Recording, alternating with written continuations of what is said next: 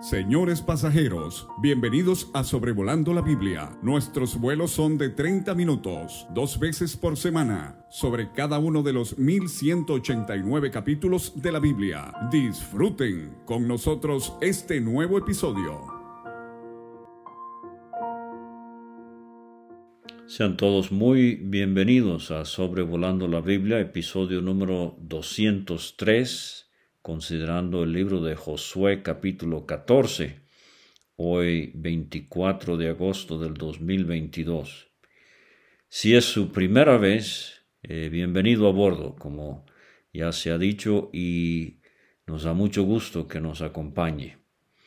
Eh, en el libro de Josué, el tema siendo la conquista de la tierra de Canaán, eh, David Alves Hijo nos demarcó claramente las dos divisiones del libro. Del 1 al 12 eh, tenemos la conquista de la tierra y del capítulo 13 hasta el final del libro, el capítulo 24, tenemos el establecimiento de Israel en Canaán, para ellos la tierra prometida eh, que Dios le había prometido a su antepasado Abraham, allá en Génesis capítulos 12, 15, 17, por ejemplo.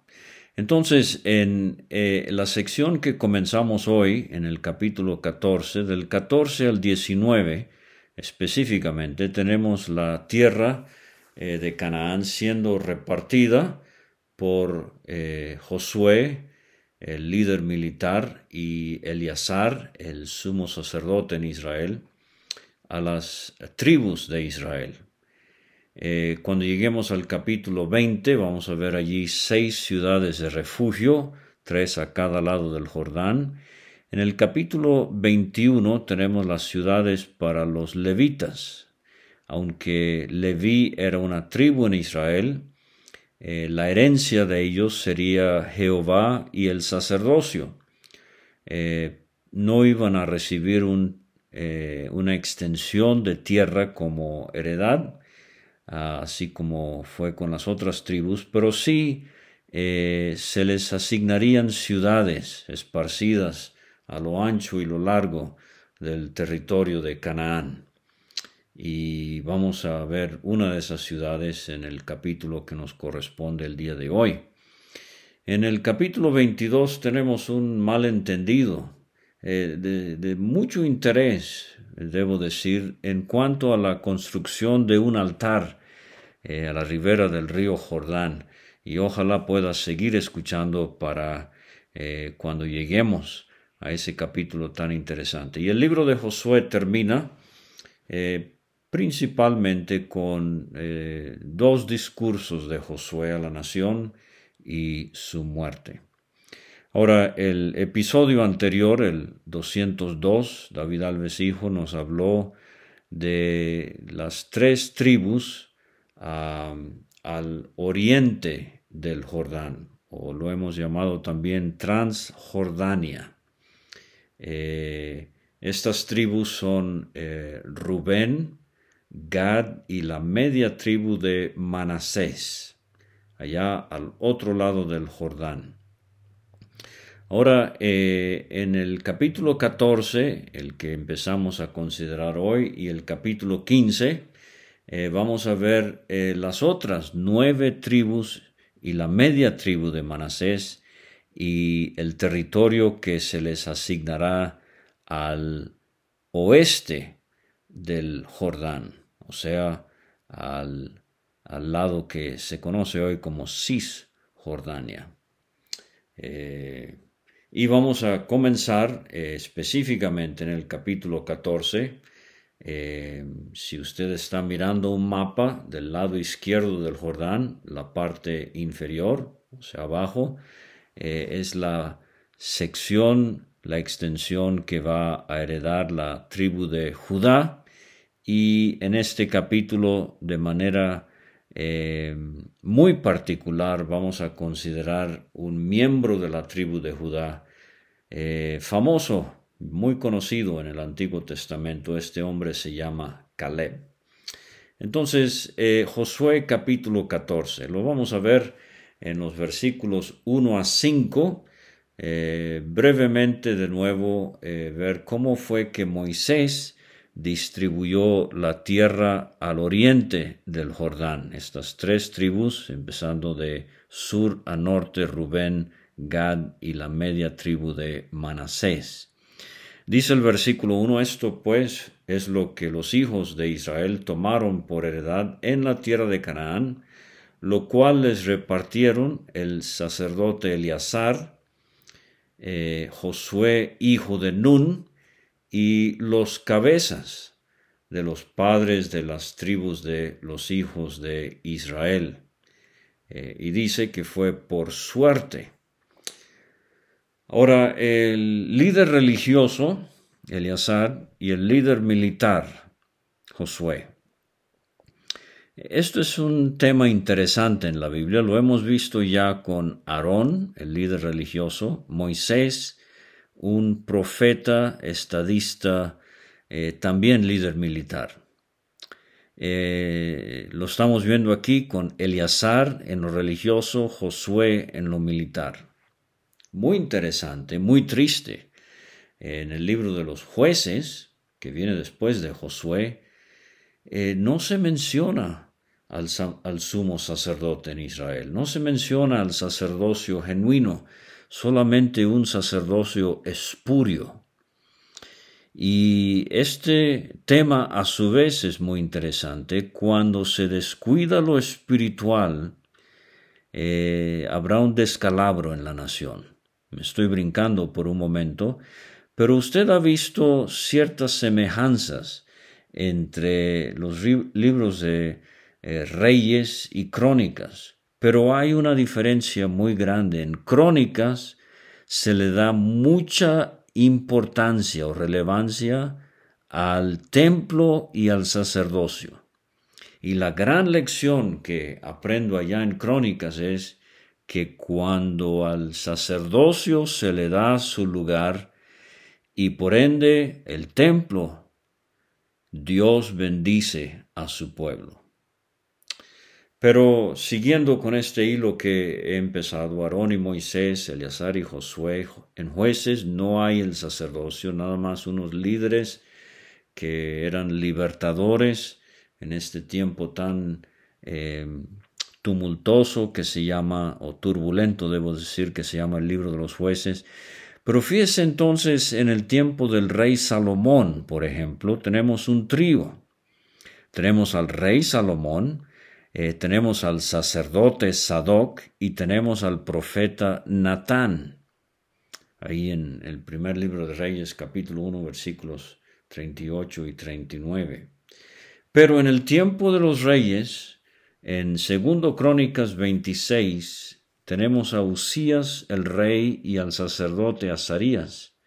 Pero Usías tomó un incensario y entró al templo, y Azarías le dijo al rey, no te corresponde a ti, oh Usías. A lo que voy es que eh, en el Antiguo Testamento vemos constantemente cómo Dios mantiene eh, una línea de separación muy clara entre las responsabilidades del sacerdote, del rey, del líder eh, militar o político si quiere, y del profeta.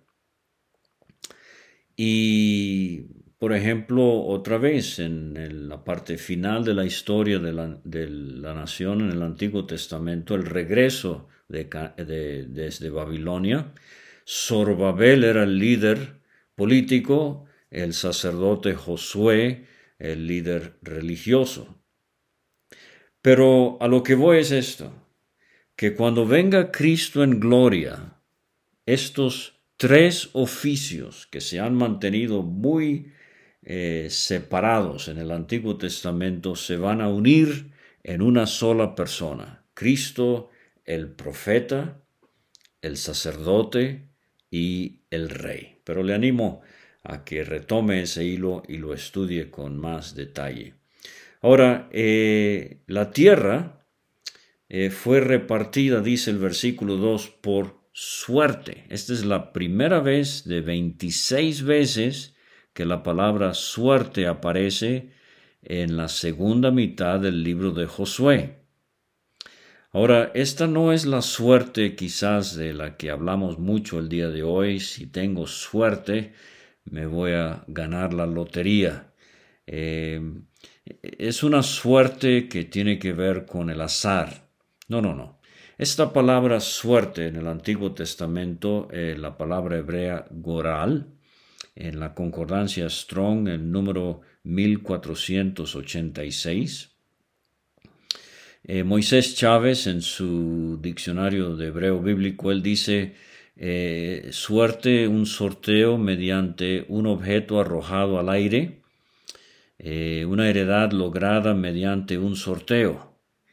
Bueno, James Swanson, en su diccionario de hebreo bíblico, pero en inglés, él nos da una ampliación a esto, es decir, suerte eh, eran guijarros o palos o fragmentos de cerámica arrojados al aire o sacados a ciegas de un recipiente para tomar una decisión basada en lo que parece una casualidad. Ah, ahora, eh, en Éxodo 28, versículo 30, Aprendimos ya hace muchos meses que en la vestimenta del sumo sacerdote de Israel eh, eh, se ponían en el pectoral del juicio, se llama, dos piedras que se llamaban Urim y Tumim, que estarán sobre el corazón de Aarón, dice Éxodo 28:30, cuando entre delante de Jehová, llevará siempre Aarón el juicio. Y en Números capítulo 27, versículo 19, eh, Dios le dice a, Moisés, eh, Josué lo vas a poner delante del sacerdote Eleazar y delante de toda la congregación y darás el cargo a él en presencia de ellos y pondrás de tu dignidad sobre él, Moisés, para que toda la congregación de los hijos de Israel le obedezca. Y fíjense en esto, él se pondrá delante del sacerdote Eleazar y le consultará por el juicio del Urim, delante de Jehová, por el dicho de él saldrán y por el dicho de él entrarán. Entonces, lo que tenemos es que la suerte eh, en el Antiguo Testamento, Dios la revelaba según su voluntad en la piedra que sacaba el sumo sacerdote de este pectoral de juicio. O sea, no era absolutamente nada al azar, era algo divinamente dirigido.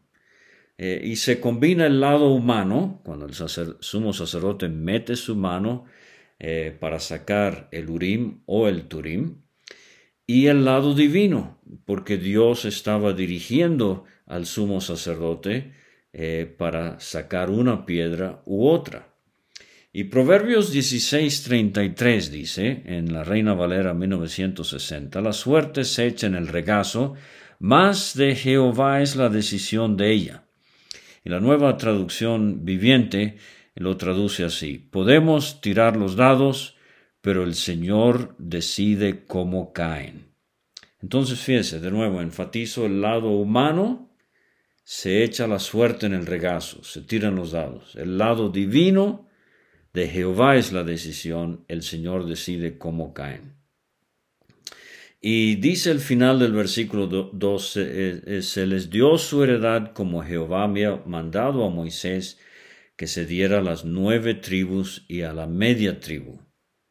Números 26 eh, del 53 al 56, vimos esto ya, a estos se repartirá la tierra en heredad, por la cuenta de los nombres. A los más darás mayor heredad y a los menos menor, y a cada uno se le dará su heredad conforme a sus contados. La tierra será repartida por suerte, y por los nombres de las tribus de sus padres heredarán. Conforme a la suerte será repartida su heredad entre el grande y el pequeño. Entonces, eh, todo eso para decir esto, la ubicación de cada tribu en Canaán fue por suerte, o sea, según Dios dirigía al sumo sacerdote Eleazar, pero la extensión de tierra que cada tribu recibía era proporcional al tamaño de la tribu.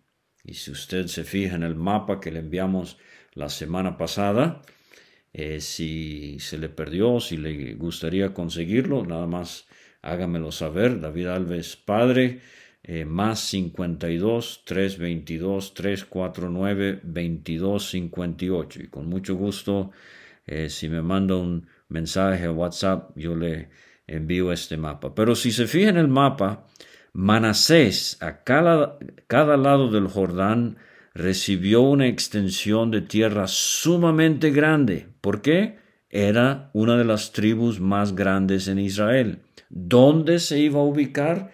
Eso fue lo que determinó Dios por medio de Eleazar con el Urim y el Tumim. Judá es otra tribu que recibió mucha tierra. Dice el versículo 3, porque a las dos tribus y a la media tribu les había dado Moisés heredad al otro lado del Jordán. Ah, mas a los levitas no se les dio heredad entre ellos, pero vamos a ver en el capítulo 21. Y eh, interesantemente en el primer libro de Crónicas 6 eh, también hay una larga sección acerca de las ciudades de los levitas. Porque los hijos de José fueron dos tribus, Manasés y Efraín. O sea, lo que está diciéndonos aquí es que Leví se iba a quitar de la lista, eran doce tribus, quedan once, pero a José se le multiplica en dos, Manasés y Efraín, sus dos hijos, y entonces eh, la tierra se iba a repartir a trece tribus, porque 12 eh, menos 1, 11, más 2 que representa la tribu de José, eh, entonces resultaría 13 y si cuenta las regiones en el mapa va a ver exactamente eso. Pero se hizo todo. Eh, dice, bueno, los levitas en la tierra no iban a recibir sino ciudades en que morasen con los ejidos de ellas, unos 350 metros alrededor de la ciudad, para sus ganados y rebaños. Eh, y el versículo 5, de la manera que Jehová lo había mandado a Moisés, así lo hicieron los hijos de Israel en el repartimiento de la tierra. Y hemos estado notando la obediencia que hay en el libro de Josué, a diferencia de la rebelión que hubo tanto en el libro de Números. Ahora, la segunda sección del capítulo eh, tenemos del versículo 6 hasta el final del capítulo, eh, que es el versículo 15. Eh, tenemos la consideración entonces de cómo empieza la distribución de la tierra a las tribus al occidente, al oeste del Jordán, empezando con Judá, la tribu de Judá, que también vamos a ver en el capítulo 15, pero aquí en el capítulo 14 específicamente este hombre llamado Caleb. Dice el versículo 6, y los hijos de Judá. Se menciona primero, esta era la tribu con el ejército más numeroso, 76.500 guerreros, eh, varones mayores de 20 años. Eh, entonces Judá desde el 14 versículo 6 hasta el 15 versículo 63 eh, será, eh, veremos cómo se le asigna el territorio, como he dicho, al lado occidental del Jordán, en la parte inferior eh, del mapa en cuanto a la tierra de Canaán. Pero cuando se menciona la tribu de Judá que vinieron a Josué en, en Gilgal, perdón, la base de operaciones que hemos visto desde el principio, eh, del libro de Josué. Más adelante vamos a ver que se cambia a lugares como Silo. Pero eh, dice que no solamente vinieron ellos, pero específicamente Caleb, hijo de Jefone Ceneseo. Ahora, versículos 6 a 12, quiero eh, considerar este, esta, este mensaje que, eh, que Caleb comunica a Josué.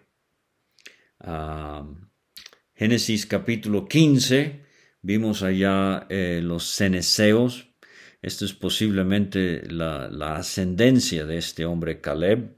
Cuando Dios hizo pacto con Abraham, le dijo, te daré esta tierra desde el río Éufrates hasta el río Grande. El río Éufrates, la tierra de los ceneos, los ceneseos, los cadmoneos. Entonces, parece ser que Caleb eh, era de la tierra de Canaán. Los ceneseos era una tribu en Canaán en los tiempos de Abraham. Y todo indica que algunos de ellos, por lo menos, se unieron a la tribu de Judá antes del Éxodo. Entonces, esto es muy interesante. Si es así, Caleb es eh, un gentil que ha sido recibido a la nación de Israel. Algo como el caso de Ruth, la moabita. O sea, Caleb no era originalmente de Israel, o por lo menos su familia, su ascendencia. Su fe no fue hereditaria, sino por convicción, y esa convicción lo marcó el resto de su vida. Eh, otros explican que Caleb eh, era hijo de Cenaz, por las palabras que vamos a ver en Josué 15, 17, pero yo prefiero personalmente la explicación en cuanto a la ascendencia trazada desde los tiempos de Abraham en los ceneseos ya en la tierra. Pero Caleb dice esto, tú sabes lo que Jehová dijo a Moisés, varón de Dios. Josué, tú y yo somos eh, los únicos ya que eh, quedamos de toda aquella generación. Y le habla a Josué con mucho respeto acerca de Moisés, varón de Dios. Y esto fue en Cades Barnea, dice Caleb, tocante a mí y a ti. Yo era de edad de cuarenta años cuando Moisés, siervo de Jehová, me envió de Cades Barnea. Estamos recordando números 13, los espías. Eh, Caleb era representante de la tribu de Judá, Josué de la tribu de Efraín. Eh, y, nos envió a reconocer la tierra. Yo le traje noticias cómo lo sentía en mi corazón. Números 13, 30 dice que Caleb hizo callar al pueblo delante de Moisés, dijo, subamos luego, no le hagan caso a los otros diez espías temerosos y miedosos, tomemos posesión de ella, porque más podremos nosotros que ellos. Fíjese el énfasis en el poder del Señor con ellos. Y mis hermanos, los que habían subido conmigo, hicieron desfallecer el corazón del pueblo. Eh, ellos dijeron allá en números 13, 33, también vimos allí gigantes, hijos de Anac, raza de los gigantes, y éramos nosotros a nuestro parecer como langostas, y así les parecíamos a ellos. Pero, le dice Caleb a Josué, yo cumplí siguiendo a Jehová mi Dios seis veces la Biblia enfatiza que Caleb siguió a Jehová su Dios. Números 14, 24, 32, 12, Deuteronomio 1, 36, Josué 14, versículos 8, 9 y 14. Seis veces. Esta es la frase clave de Caleb. Siguió a Jehová. Así como nosotros debemos correr la vida cristiana, con la mirada puesta en nuestro Señor Jesucristo. Hebreos capítulo 12. Y dice Caleb a Josué, entonces Moisés juró diciendo, ciertamente la tierra que oyó tu pie será para ti. O sea, Caleb, pisaste todo ese territorio con fe alrededor de Oreb, eh, de Hebrón, perdón, eh, entonces esto te lo voy a dar. Así como Moisés, eh, cuando él fue al Oreb, al Sinaí primero, eh, con las ovejas de Jetro, su suegro, y luego regresó al mismo monte con el pueblo de Israel. Esto me habla de cómo eh, experiencia espiritual es una tremenda cosa que tiene un verdadero líder, donde él puede llevar al pueblo a donde él ya ha estado. Caleb va a heredar tierra que él pisó con fe, siguiendo a su Dios, por cuanto eh, cumpliste siguiendo a Jehová, eh, mi Dios, le dice Moisés en esa ocasión. Ahora bien, dice Caleb a Josué, Jehová me ha hecho vivir. O sea, él está muy consciente de que Dios es el que lo ha mantenido con vida estos 45 años. Caleb tiene 45 años esperando el cumplimiento de una promesa. Usted se desespera que Dios todavía no le ha dado lo que ha pedido por muchos años. Ah, querido creyente, si está orando en el Espíritu, no se desespere, no se impaciente. Salmo 27, 14, aguarda a Jehová, esfuérzate, aliéntese eh, tu corazón, sí, espera a Jehová. Y dice Caleb, desde el tiempo que Jehová habló estas palabras a Moisés, cuando estaba eh, eh, Israel, cuando andaba Israel en el desierto, y ahora, he aquí yo soy de edad de ochenta y cinco años, y todavía estoy tan fuerte como el día que Moisés me envió. ¿Cuál era mi fuerza entonces? Tal es ahora, muy similar a lo que sucedió con Moisés mismo, que a los 120 años eh, todavía eh, seguía activo hasta que el Señor se lo llevó. Tal es ahora mi fuerza, dice Caleb, para, eh, para la guerra, para salir y para entrar. Dame pues ahora este monte. A esto es lo que va Caleb. Un hombre de 85 años no quiere un sillón para descansar y dormir, eh, no busca un huerto de riego con árboles frutales para jubilarse. No, no, este hombre de 85 años quiere subir a casi mil metros sobre el nivel del mar. Dame este monte, él consciente de que hay enemigos gigantescos, eh, Anak, los hijos de Anak, eh, que en el capítulo 15 vamos a ver, Él los va a echar fuera, Él quiere este reto. Quizá Jehová estará conmigo y los echaré, como Jehová ha dicho. No solamente eh, se afianzaba en el poder de Dios, pero también en su presencia. Mire, yo una vez tuve una experiencia, eh, y no tengo mucho tiempo para contarla, pero yo estaba muy joven y acompañé a un predicador que se llamaba Santiago Sayward en Venezuela.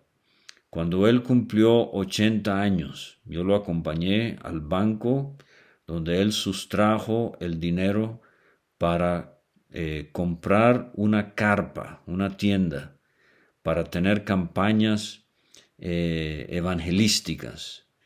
Y ese dinero lo había recibido de una herencia que dejó una persona para el progreso del Evangelio en Venezuela. Santiago Seymour retiró ese dinero y compró una carpa y bautizó como si fuera esa tienda con este nombre, el pionero. A los 80 años de edad, Santiago Seward quería levantar esa carpa solamente en lugares en Venezuela donde todavía no se había hecho una obra en el Evangelio. A los 80 años de edad todavía eh, lo movía apasionadamente el espíritu misionero. Bueno, eh, una nota aquí. Eh, ah, bueno, iba a decir que la hija de Caleb, Axa, en el capítulo 15 le estoy robando ah, ah, territorio a mi hermano David Alves hijo, pero Axa se va a caracterizar eh, eh, de la misma manera que su papá. Ella va a pedir una fuente. o sea, la influencia del padre en el hogar se ve aquí en Josué 14. Pero en Cades Barnea, Caleb tenía 80 años, perdón, Caleb tenía 40 años. Y entonces, a raíz de la rebelión, eh, peregrinaron en el desierto 38 años. O sea que Caleb tenía 78 años cuando comenzó la conquista. Ahora tiene 85 años cuando finaliza la conquista, que es lo que nos ya nos ha explicado David eh, muy hábilmente en el episodio anterior. La conquista, eh, concluimos que duró unos siete años. Eh, entonces, tenemos aquí un ejemplo de la gracia sustentadora de Dios eh, con Caleb por 45 años.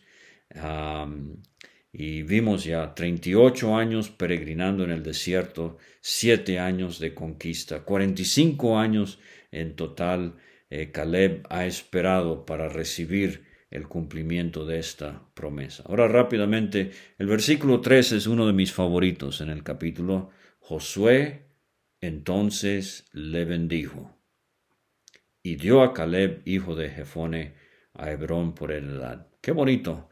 Josué bendiciendo a Caleb. Melquisedec bendijo a Abraham. Jacob bendijo a Faraón. Jacob bendijo a sus hijos. Moisés bendijo al pueblo cuando terminaron el tabernáculo. Aquí Josué bendice a Caleb. Le está deseando la ayuda de Dios en su empresa de conquistar este monte. ¿Cuándo fue la última vez que usted bendijo a uno de sus hermanos en la fe? ¿O preferimos destruirlos y contar chismes y, y hay mucha rivalidad y envidia? No, Josué, él bendijo a Caleb. En los versículos 14 y 15 tenemos un comentario hecho por el Espíritu Santo a través de quien escribió este libro, quizás Josué mismo. Por tanto, Hebrón, dice el 14, la, montaña, la región montañosa alrededor de la ciudad de, eh, Hebrón, vino a ser heredad de Caleb, hijo de Jefone Ceneseo, hasta hoy. Y esta es otra expresión clave que ya se ha destacado varias veces en el libro hasta hoy, o sea, hasta el momento de escribirse el libro, por cuanto había seguido cumplidamente a Jehová Dios de Israel. Esta es una de las seis veces que se destaca esto en cuanto a Caleb. Mas el nombre de Hebrón fue antes Kiriat Arba, porque Arba fue un hombre grande entre los anaseos, un gigante. Pero esto es lo que Caleb quiere. Él quiere derrotar territorio de gigantes. Hebrón significa asociación o comunión. 56 veces en el Antiguo Testamento, no es mencionado en el Nuevo Testamento, uh, queda, uh, quedaba unos 40 kilómetros al suroeste de Jerusalén. Aquí fue donde Abraham pasó gran parte de su vida. Aquí fue donde Abraham edificó el altar después de eh, que se separó Lot de él. Aquí fue donde murió Sara, la esposa de Abraham. Y en el capítulo 21 vamos a ver que Caleb se dio a Hebrón para ser una ciudad de refugio. Nos recuerda Bernabé en el Nuevo Testamento, cuyo interés era usar su heredad ah, primordialmente para el progreso de la obra de Dios. Y la tierra descansó de la guerra. Así termina el capítulo, como si fuera eh, haciéndonos prever que Caleb va a ser victorioso. Lo vimos eh, esta expresión también en el capítulo 11, cuando terminó eh, la conquista propiamente dicha, la tierra descansó de la guerra. y en el, la epístola a los hebreos hay una gran enseñanza espiritual en cuanto a esto. Así como Josué logró este descanso para su pueblo, el descanso que nosotros tenemos en Cristo es infinitamente mayor. Querido creyente, Romanos 8:37, antes en todas estas cosas, como Caleb, nosotros también deberíamos ser más que vencedores por medio de aquel nuestro Señor Jesucristo que nos amó. Segundo Corintios 10, versículo 3, aunque andamos en la carne, no militamos según la carne, o sea, estamos en el cuerpo, pero no militamos según la carne. Las armas de nuestra milicia no son carnales no necesitamos las obras de la carne para lograr los propósitos divinos, divinos, sino poderosas en Dios para la destrucción de fortalezas, derribando argumentos y toda altivez que se levanta contra el conocimiento de Dios, llevando cautivo todo pensamiento a la obediencia a Cristo. Dice Juan en su primera carta 5:4, todo lo que es nacido de Dios vence el mundo, y esta es la victoria que ha vencido al mundo, nuestra fe. Siete veces en Apocalipsis 2 y 3 el Señor Jesucristo promete una recompensa al que venciere.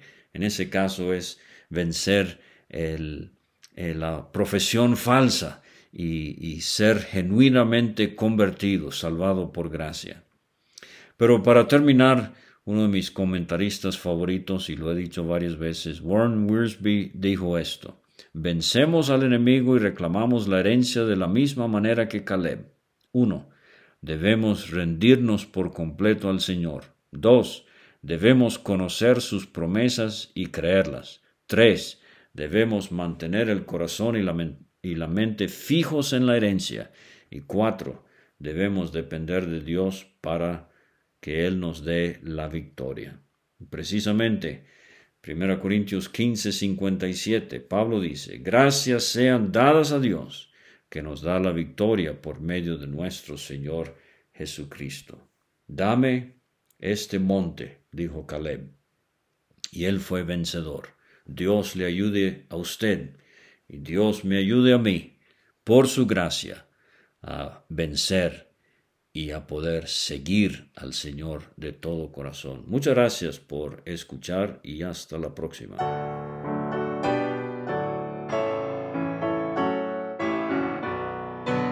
Muchas gracias por escuchar. Puede conseguir todos los episodios de Sobrevolando la Biblia en aplicaciones de podcast como Spotify o Pocket Cast para recibir dos audios por semana a su WhatsApp. Envíe un mensaje al más 52 322 349 2258 y no olvide añadir este número a sus contactos. Hasta la próxima.